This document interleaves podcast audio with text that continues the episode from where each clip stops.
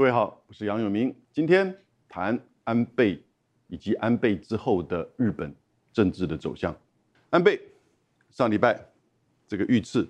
他在帮忙竞选的时候，他帮他的子弟兵，其实奈良县的参议员佐藤启曾经做过他在首相时候的秘书官。啊，东京大学经济系毕业，进入到总务省，然后呢，安倍就鼓励他，三十七岁的时候就出来选奈良县的参议员，当选。这一次是竞选连任。安倍在前一天晚上通知说：“哎，我第二天中午会来帮你助选，你来安排地点。”这个日本的习惯，在街头，在车站前，通常人并不太多啊，除非是重大的议题或者是。有一些像这一次，有一些前艺人，哦，哎，会有以前的这个粉丝，政治人物在街头上做演说，其实在日本是过去很常见的，因为他们认为日本是个安全的国家，所以也没有想到说怎么样的防范类似的这种攻击的发生。暗杀者叫做这个山上彻也，哦，现在大概都知道，他后来当然当场被抓起来。他很积极的去努力要暗杀，但是没有积极的要逃亡。那我们现在知道，他比较是属于孤狼式的一种报复性的攻击，所以是一个个案啊，是一个孤狼。虽然其实他努力了很久啊，制造这些枪械，还做这个试射，然后也去调查安倍的这个行程。他为什么针对安倍可能是个人、家庭、经济和？这个他的母亲和宗教团体之间的关系，造成他从幼年到他现在的这种生活的贫困啊，整个啊过去小的时候父亲还在的时候，家庭是还蛮富裕的，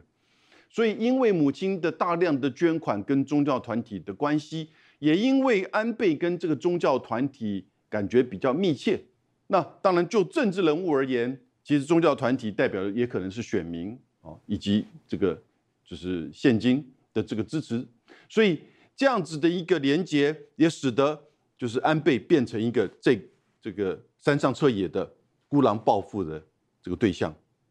但是也显现出啊，日本的这个维安呢严重的漏洞，没有错。你们选为什么选在一个十字路口，而不是背对的，比如说建筑？而你在面对这也不是很多的人群的时候，你的背后的这个防范却十分的这个空洞，使得。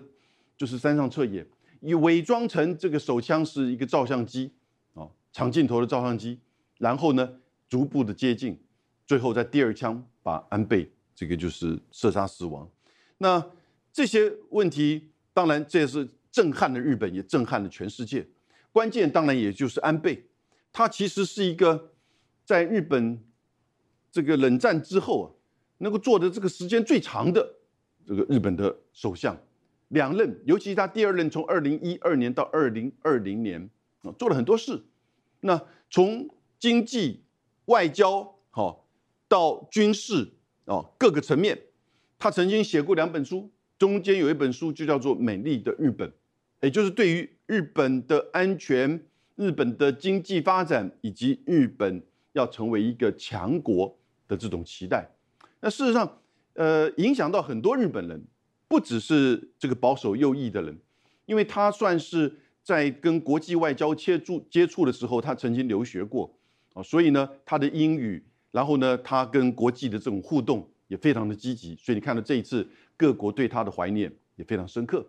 当然，也是因为他这个二零一二到二零二零将近八年的就是这个时间，也经历过三个美国的这个总统，经济层面他的经济三支箭，从结果而言。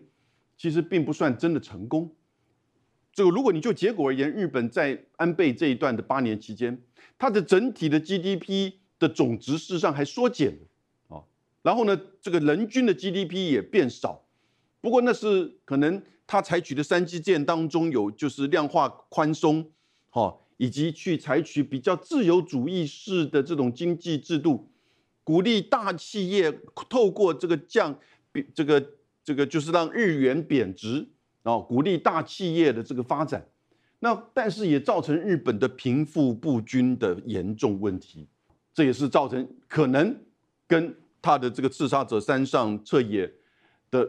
个人经济社会的因素也有相关啊，也有相关。那他当然比较让人就是怀念的是，他推动日本的观光建国哈，这事实上在这个观光的这个产业服务业上面，安倍的这个努力，那当然是使得整个大概大部分的东亚的国家都感受到日本观光的吸引力。安倍的外交很清楚，亲美，当然每一个冷战这个二战之后的日本的首相都是以亲美啊、美日安保。作为他最主要的这个核心，可是，在跟中国大陆之间的关系，安倍也有他的努力。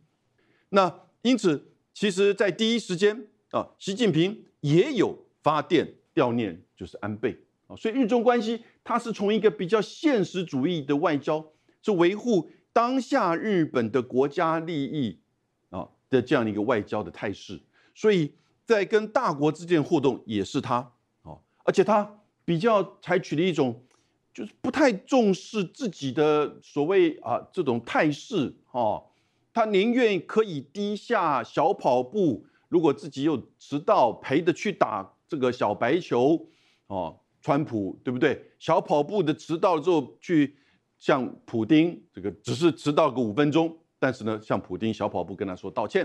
然后呢到中国的时候打的都是中国很喜欢的红色的领带，而事实上安倍很少打红领带。啊所以他会去做这些动作，那但是呢，他重点是只要是对日本的利益、对日本的发展有利的，他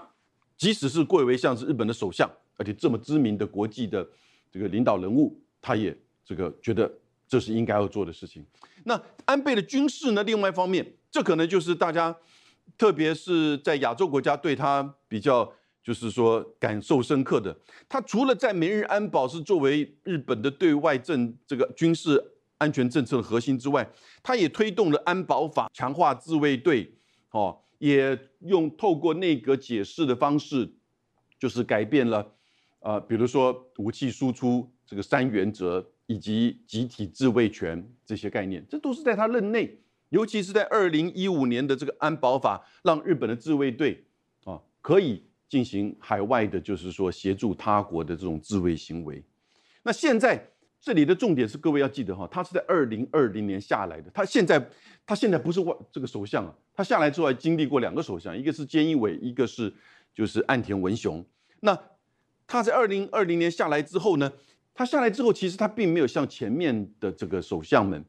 哦，他很很积极的针对国家的重大的对外政策哦做。这个很深刻的发言，很多的国际媒体还以为说啊，他现在还是日本的首相啊，但事实上他已经不是，也不代表日本的外交。可是因为他是在自民党里面最大派系，现在就叫安倍派的领导人，所以呢，当然会对现在的政府，不管是之之前的菅义伟政府或现在的岸田政府，都会产生压力跟影响力。但他强调的几个重点，第一个，他还是非常重视修宪啊，我们等一下再比较细部的谈。那他也重视就是。军事安全层面的这个强国，以及呢，他对台日关系也非常重视。那自民党的几个派系哈，那特别是安倍派，然后呢，麻生派、岸田派，岸田派才是第四大。那可是安倍派呢，是大概有将近九十五位众议员、参议员的这个组合，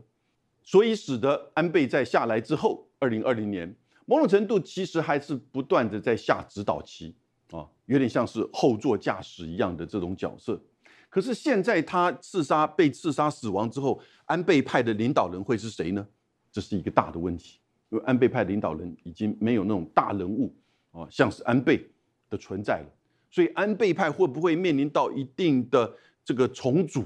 啊，或者是甚至分裂啊？以现阶段而言，因为他的刺杀太这个震撼。所以我觉得安倍派现在反而他的内部的凝聚力会增强，但这个增强能够维持多久？半年、一年啊？所以现在你会感觉到这个安倍一致，我们刚刚提到的，不管是修宪或者是这个跟台日关系，在安倍派的这种压力之下呢，其实其他几个派系，特别现在的岸田文雄首相都是相当重视的哈。所以呢，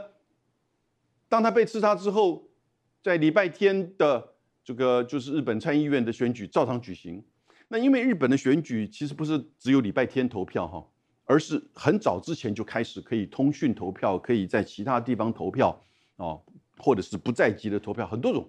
礼拜天会去投票的也有，但是呢，并不是全部。应该说礼拜天它是开票，所以我们我们看到在这一次的选举的结果的的确确也受到了影响。不过因为提名都出来，而且也只有最后那两天还没有去投票的人。所以呢，产生的影响很明显。第一个执政联盟了哈，那自民党跟公民党啊，公民党比较是跟日本一个佛教团体创价学会比较有关联的啊，虽然他们自己不承认，但是这个取得了多少？一百四十六席过半啊，增加了连原来的七十席。日本的参议院有总共两百四十八席，每三年改选一半，任期六年。小选区有的到中选区，像东京要选六席，有一些这个县还不够人数，要跟隔壁的县要合并才能选一席。哦，那那个奈良县呢，就是选一席。所以这一次自民党加上公民党得了，就是这个加起来原来的一百四十六席，而自民党增加了八席。然后呢，支持安倍修宪的这个。就是虽然是在野党，但是日本维新会也增加了六席啊，这个是明明确的，就是说安倍的效应、背刺的这个效应产生的。而反对修宪的比较大的这个在野党立宪民主党，这个失去了六席，所以你看这个席次的变化也的的确确。那我们看一些比较重要的议题哈，日本的媒体自己整理的，比如说。在增加消费税，这个是不是减少消费税五趴？减少消费税五趴，因为现在大家觉得物价太高，经济不好，是不是把这个消费税给减少哦，让人民感受比较不是那么的这个大的压力？可是呢，自民党是反对的，那这个立宪民主党是赞成的。然后呢，宪法第九条在民自卫队的这个法律地位，好，那自民党是赞成，那立宪民主党是反对。然后呢，维新党日本维新会是赞成，好，然后呢，这个对于这个敌方基地的这个就是飞弹基地的攻击能力，那自民党也是赞成，哦，那另外呢，像是比如说对乌克兰的援助，哎，自民党也是赞成，立宪民主党也是赞成，这个赞成的比较高一点哈。然后呢，对于教育的问题啊，这个自民党就比较保守一点，以及对于核电厂啊，他是赞成要重新再启动同性婚姻的这个容许，自民党是反对，也就证明他是个比较保守的这个政党啊。接下来就是岸田文雄了。岸田文雄虽然其实去年九月就当选了自民党的总裁，然后呢，日本政府的这个首相，他在就是去年九月竞选的时候，他就说他希望在他总裁的任内完成修宪啊，完成修宪。那这两天。他在记者会当中又再一次的回应，说希望能够延续安倍的遗志，完成修宪。所以两次啊都是这样子这个承诺。那是不是日本真的就要展开修宪的工程了呢？岸田上来之的时候啊，其实他的派系啊以及他的这个一些理念和安倍派是不一样的。一个是比较保守右翼，那是安倍派；一个是比较稍微中间温和。哦那个就是红池会，也就是这个岸田派，现在应该叫。然后呢，他在寻求一个平衡的时候呢，他就用安倍的亲弟弟岸信夫哦担任日本就是岸田文雄的防卫大臣这个角色，所以这也是一个平衡。可是呢，他就用安倍家族的这个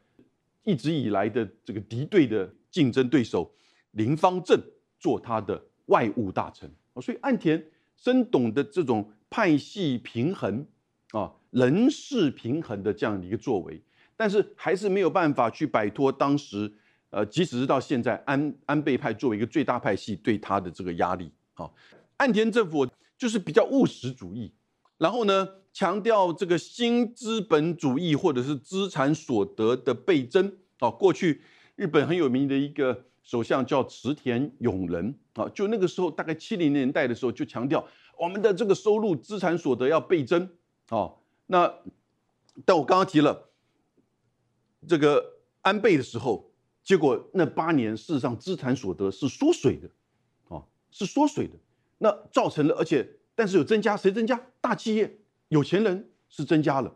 哦，那虽然带动了股市的发展，从八千点提高到两万点，但是呢，就整个社会分配而言，事实上是不公平的，啊，产生了这种蛮严重的，就是这种呃两极化。那现在岸田就是要。比较务实的面对这个资产所得的这个倍增，当然它并不是社会主义式，它也不是完全那种社会福利的补助，可是呢，他还是强调这个虽然是这个新的资本主义、新的自由主义，但是呢，他强调就是这个还是在呃福利政策上啊的这种分配的这个角色。那举例而言，像现在日本哦，呃，只要十五岁以下的小孩，这所有的医疗是完全免费。啊，连挂号费都没有，啊，那但是呢，在东京都建呢自己就开始在推动，哎，这个十五岁延长到十八岁，也就到高中毕业，完全的医疗都是免费。那当然也面临到，因为是少子化的问题，所以小孩子生出来之后呢，也有第二胎、第三胎，每人每个月都可以，第一胎也是一样，都可以得到将近十万块的，就是说这个补助啊，每个地方每个县啊的额度不太一样，所以。其实有很多的这种就是补助的方式，那然后呢提供给这个所需要的。那对于你比较高龄化社会所带来，如果是需要的一些社会住宅，其实都可以用比较低的价钱去租到啊社会住宅，而且不会赶你走。所以日本没有说那种诶找房子找不到，你年龄大了，这个七十多岁、八十岁，你想要去找个地方去租房子，那在很多地方其实房东不一定愿意租，但是在日本他没有。他用国家的力量就提供社会的住宅，而且你只要住进去，除非你自己愿意搬出来，否则他不会去赶你走啊。所以这也就是就是这岸田特别更进一步的强调这些方面的这个所谓的资产所得的，不只是倍增，也是在做分配。那当然关键，其实我们一般在国外所了解到比较重视的，还是他的这种亲美稳中的这个态度哈。亲美这个当然很清楚了，因为。美国、日本的核心是安保，是这个美日关系啊，所以当美国开始对中国采取比较竞争对抗哈，或者是压制的这个作为的时候，日本就感受最为明显，而且呢，往往是扮演的类似像是东北亚的这个副警长啊的这个角色，所以很积极。由这个时候比较是右倾的。这些保守的派系，就是像安倍这些派系呢的声音声音就很大。那这个应该也是安岸田文雄的这个主轴，因为毕竟你不要忘记，他是自民党，自民党整个主轴就是保守，只不过是略微不同的派系，略微有一点差别啊。可是呢，他也重视跟中国的关系啊，不只是因为岸田出生自于红词会，也是因为。连安倍在任的时候，其实也重视这个大国，特别是跟中国、跟俄罗斯的这个关系。所以，稳定外交、经济是他的，才是他的这个核心哈。尤其在现在的这种，就是能源跟这个通膨、物价的这个问题。我在他们参议院开票当天的晚上看日本的电视的时候，岸田呢一家一家接受啊，就是这个首相哦，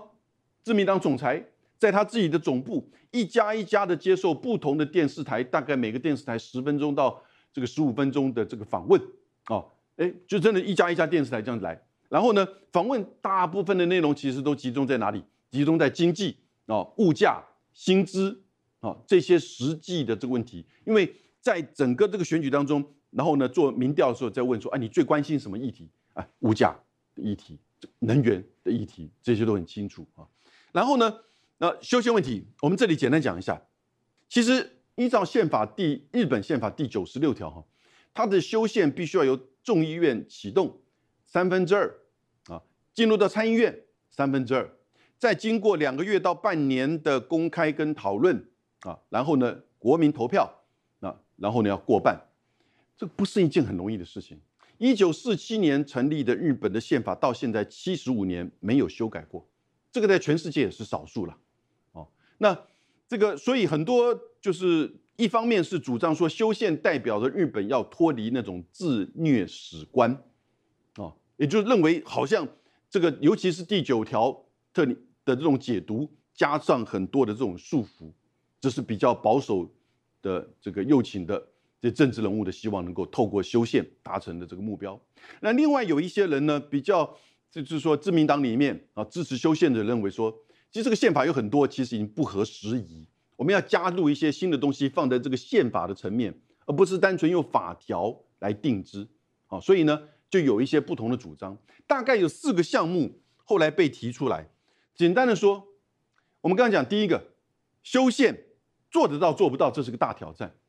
第二个，修宪做到什么？那这四个领域，第一个，从二零一八年自民党自己内部的这个讨论就已经大概确定这四大方向。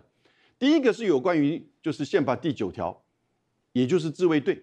不是去修改现在的第九条的第一项啊，以及第二项的这个内容，也就是放弃战争，不持有这个就是为战争为目的的这个军队。而是加上前面的这个和平宪法的第九条啊，维持不变，没有人敢去动它了。讲句实在话，你去动它的话，日本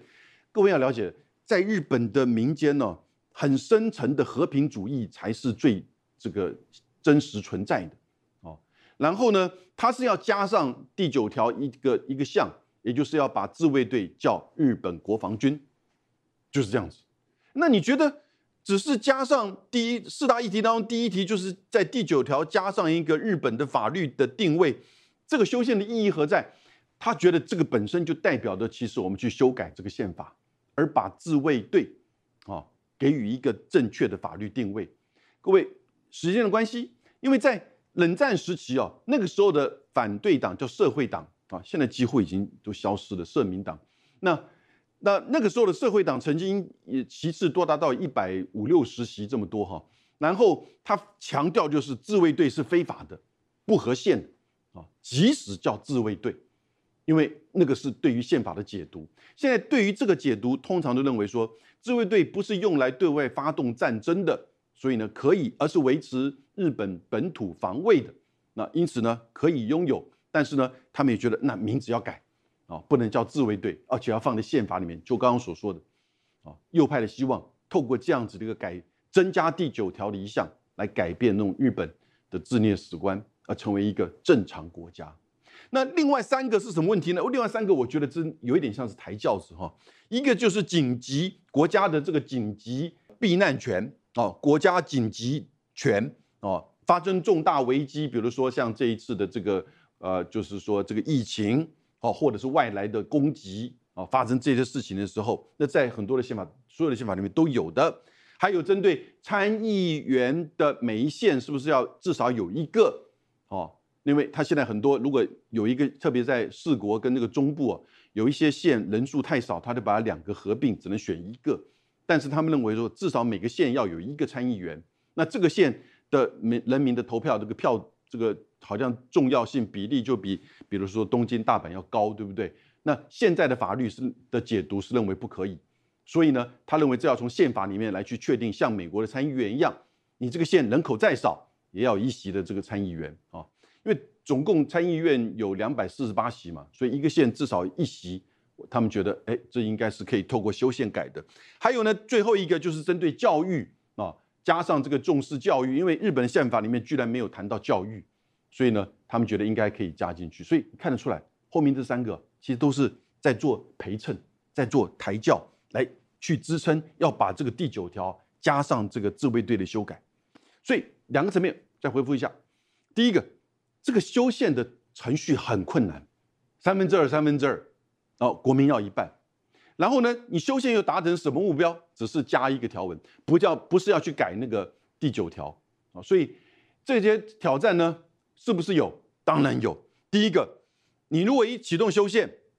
反对修宪的这个团体政党就会哇，好像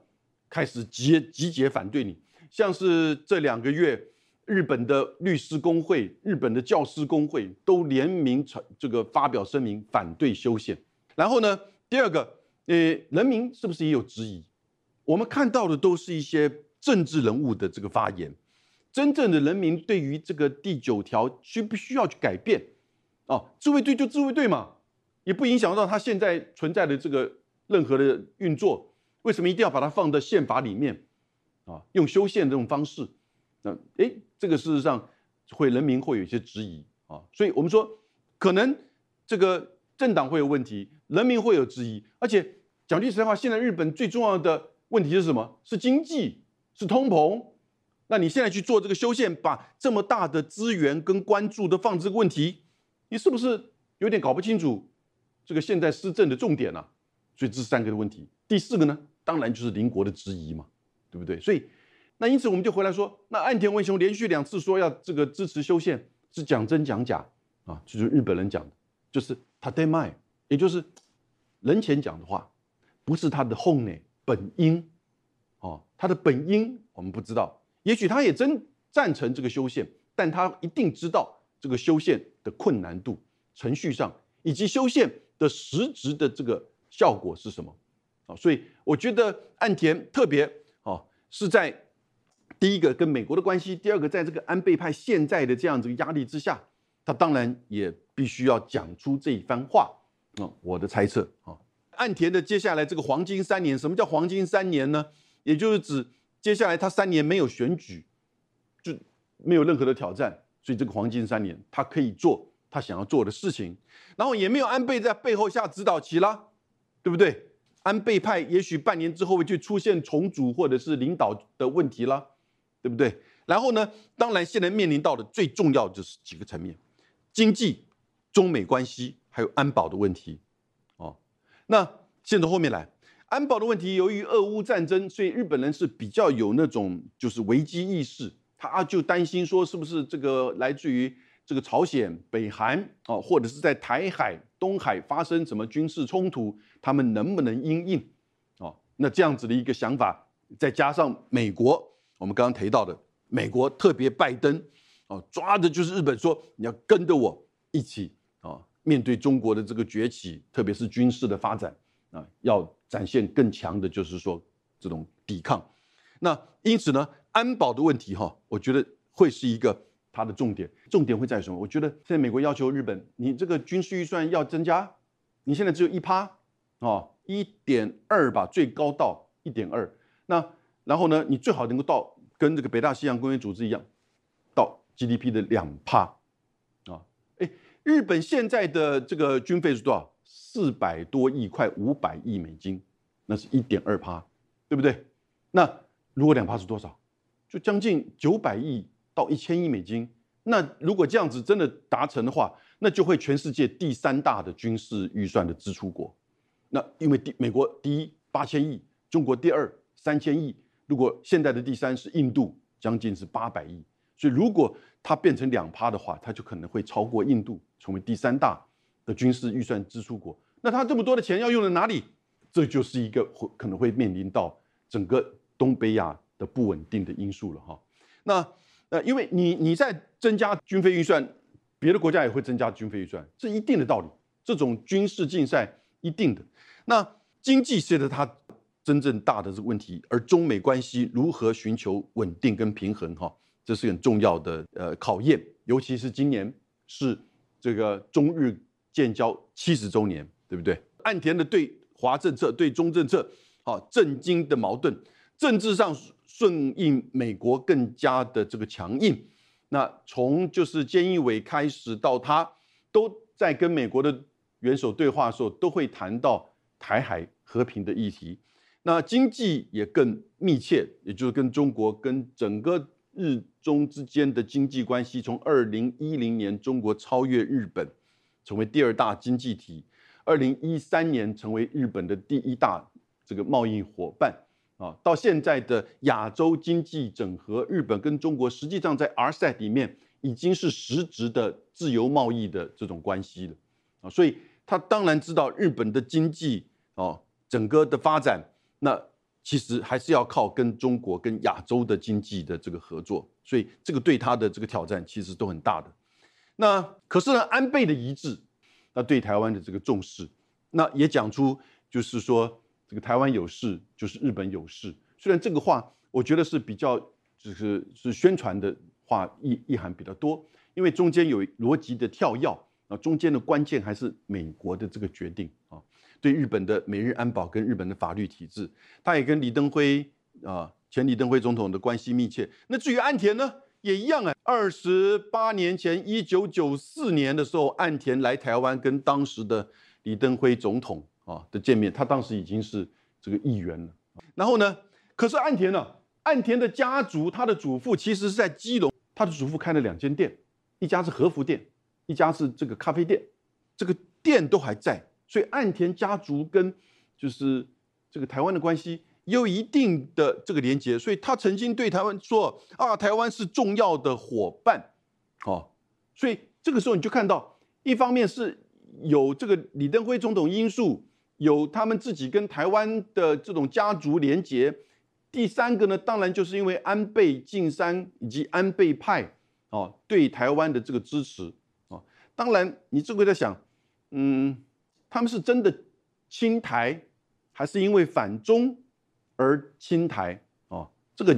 其实已经很难去追究了啊。那可能现在已经不是一个二选一的问题了。现在可能在日本，尤其是在三这个一一大地震之后呢，二零一一年福岛事件事在事件之后呢，我们台湾人的大量的这种捐款，那当时这个马英九总统跟这个周美金啊，他太太啊，在电视上才使得日本的一般的民众了解到，哇，原来台湾这么的。支持这个日本，所以在那个之后，好长一段，这日本碰到台湾人就会说感谢你们对我们的援助。所以现在台日关系它已经很深层进入到日本的民间，啊，这个政治人物的敏感度也够，也了解到啊对台湾的支持。可是另外一个层面，对中国大陆的关系是不是它重要的一组关系？是的，在经济上，在双边关系上，虽然美国。的中美关系的这个变动走向比较对抗，那它有时候在中间呢，可能会比较难以维持平衡，有时候可能甚至比跟着美国要去，就是说喊一些这种指控，啊，或者是采取一些动作，但是呢，也知道中日关系才是它的真正的经济命脉所在。那日本的对台政策，在一九七二年之后，我们把它叫七二体制，不像是冷战时期那样子的一种限制了。可是呢？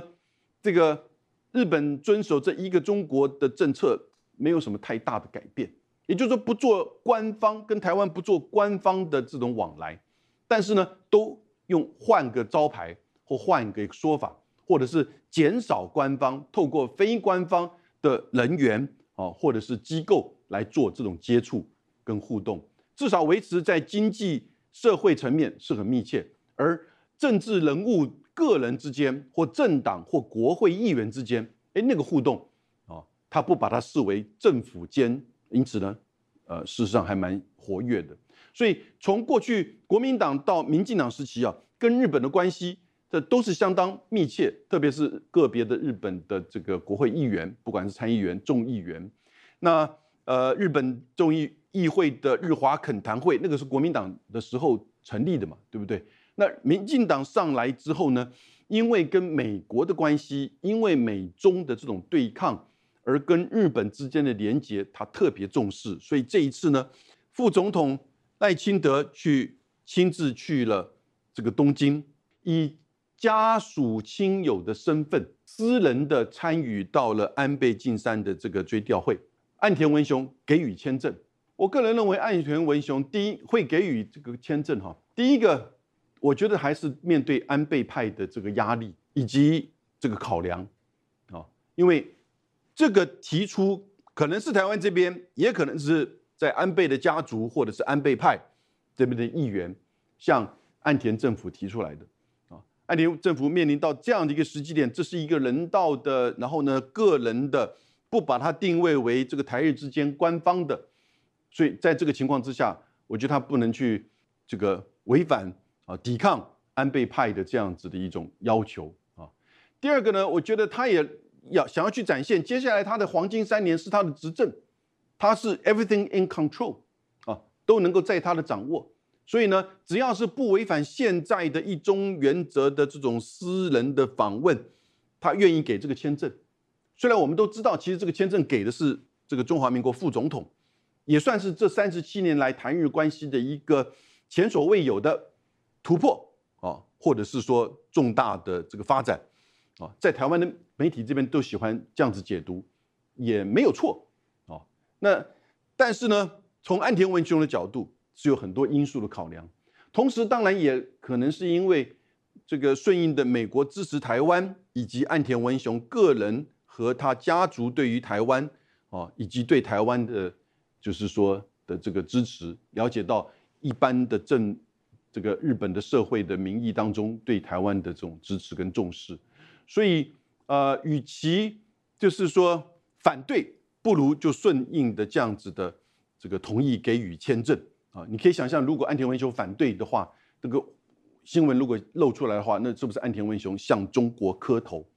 啊？那这个对他的影响就非常大了，对不对？我不是在帮岸田文雄找理由了，而是在想他面临到的可能的这种考验啊，跟必须要考虑的这个层面，看起来。他们还是强调没有违反一中原则，是一个定调为私人的，也没有跟官方做接触。我再想想猜想，接下来这半年岸田文雄这上台之后，哈，他可能会让修宪的议题就是跟去过去一样，哎，就照走，但能走到什么地步很难讲。他大概不会一心一意的全部的资源心力都放在说我要修宪、修宪、修宪，我觉得不会，那不是他的本因，不是他的本意。那但是呢，他的本意是要把日本的经济要重新再带起来，这才是最重要的，啊，那这个时候呢，跟中国的关系就很重要了。所以下半年可能反而会去强化和中国之间的这个关系，毕竟今年是这个中日建交七十周年，再加上安倍被刺杀之后呢，赖清德去访问了就是日本，那接下来可能岸田文雄。会采取一些反过来的平衡的这个操作啊，所以简单的说，在安倍被刺之后的日本的发展，岸田文雄有这个三年的黄金，我觉得他的重点还是会放在经济、中美，然后安保啊的这个三个层面。那当然对台的议题会延续的啊，安倍的这个当时的这个立场，但可能会比较是口惠啊，以及一些私人啊，或者是。非官方的这个接接触，那但是这个对民进党呃是一大帮助，因为显现的好像民进党在对台日关系的这个努力上，哎得到了这个突破的这个成就。那当然是不是也因此对赖清德接下来竞选二零二四会是一个大的帮助呢？哎，我们就看后续的发展。今天到这边，谢谢大家。